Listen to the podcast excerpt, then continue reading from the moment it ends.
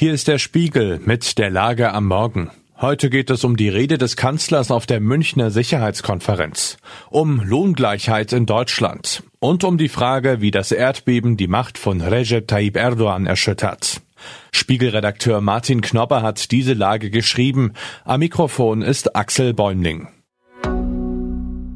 Imagepolitur des Kanzlers. Geht es nach dem Vorsitzenden der Münchner Sicherheitskonferenz Christoph Heusgen, dann wird sich die versammelte Sicherheitselite im Bayerischen Hof ab heute unter anderem mit dieser Frage beschäftigen. Wie können die Kriegsverbrechen des letzten Jahres geahndet werden? Man kommt dabei schnell auf Wladimir Putin. Ist es naiv, sich den russischen Präsidenten vor einem internationalen Strafgerichtshof vorzustellen?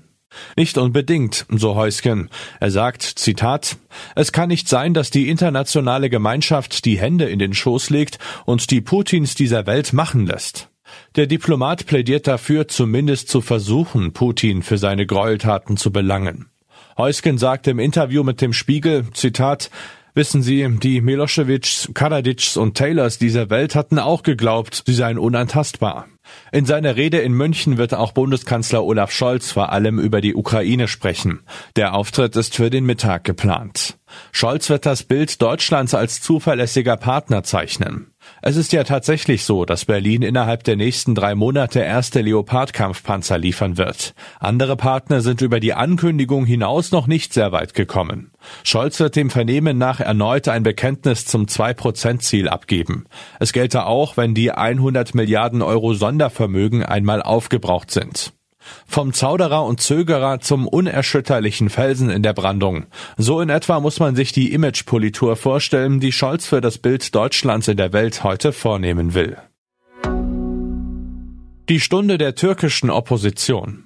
Der türkische Journalist Can Dündar lebt seit vielen Jahren in Berlin im Exil. Er hat ein gutes Sensorium für gesellschaftliche Empfindungen in der Türkei. Dem Spiegel sagte er über die Erdbebenkatastrophe in der Türkei und Syrien, Zitat, Wir sind erst in der zweiten von mehreren Phasen der Aufarbeitung. Auf Trauer folge Zorn. Und was kommt danach?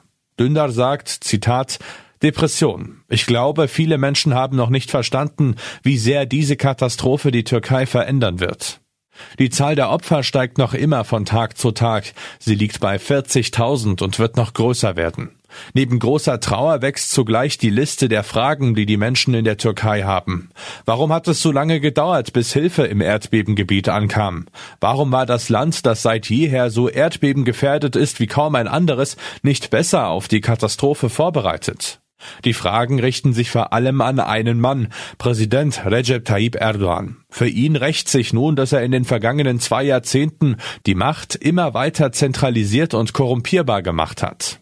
Nun wird er zum zentralen Schuldigen für alle Versäumnisse, die in dieser Katastrophe sichtbar werden. Könnte es sein, dass Erdogan in politische Bedrängnis gerät? Die Opposition ist vor Ort präsent und versucht, das Vakuum zu füllen, das die Regierungspolitiker hinterlassen. Womöglich sind es erste Zeichen einer politischen Wende. Kampf für gleichen Lohn. Es gibt eine gute Nachricht für alle Frauen, die bislang vergeblich für Lohngleichheit mit den Männern gekämpft haben. Eines der beliebtesten Argumente, diesen Frauen mehr Lohn zu verwehren, lautete, der Mann habe besser verhandelt. Das Bundesarbeitsgericht räumte dieses Argument aber nun ab. Es zähle nicht zu den notwendigen objektiv nachvollziehbaren Gründen, die Arbeitgeber benennen müssen, wenn sie Frauen für die gleiche Arbeit weniger Gehalt zahlen als Männern. In den nächsten Wochen dürfte die Zahl an Personalgesprächen in der Republik rasant ansteigen. Was sonst noch wichtig ist. Mit der Nachtschicht begann der Ausstand. An zahlreichen deutschen Flughäfen wird seit den Abendstunden gestreikt. Der Betrieb steht praktisch still. Tausende Verbindungen fallen am Freitag aus.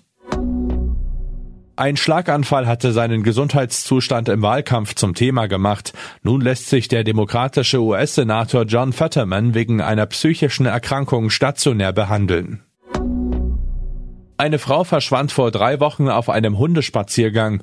Die Polizei in England wird nun kritisiert, weil sie auf der Suche nach einer 45-Jährigen, deren Alkoholkrankheit publik machte. Soweit die Lage am Morgen. Alle aktuellen Entwicklungen finden Sie auf spiegel.de. Wir melden uns hier wieder mit der Lage am Abend.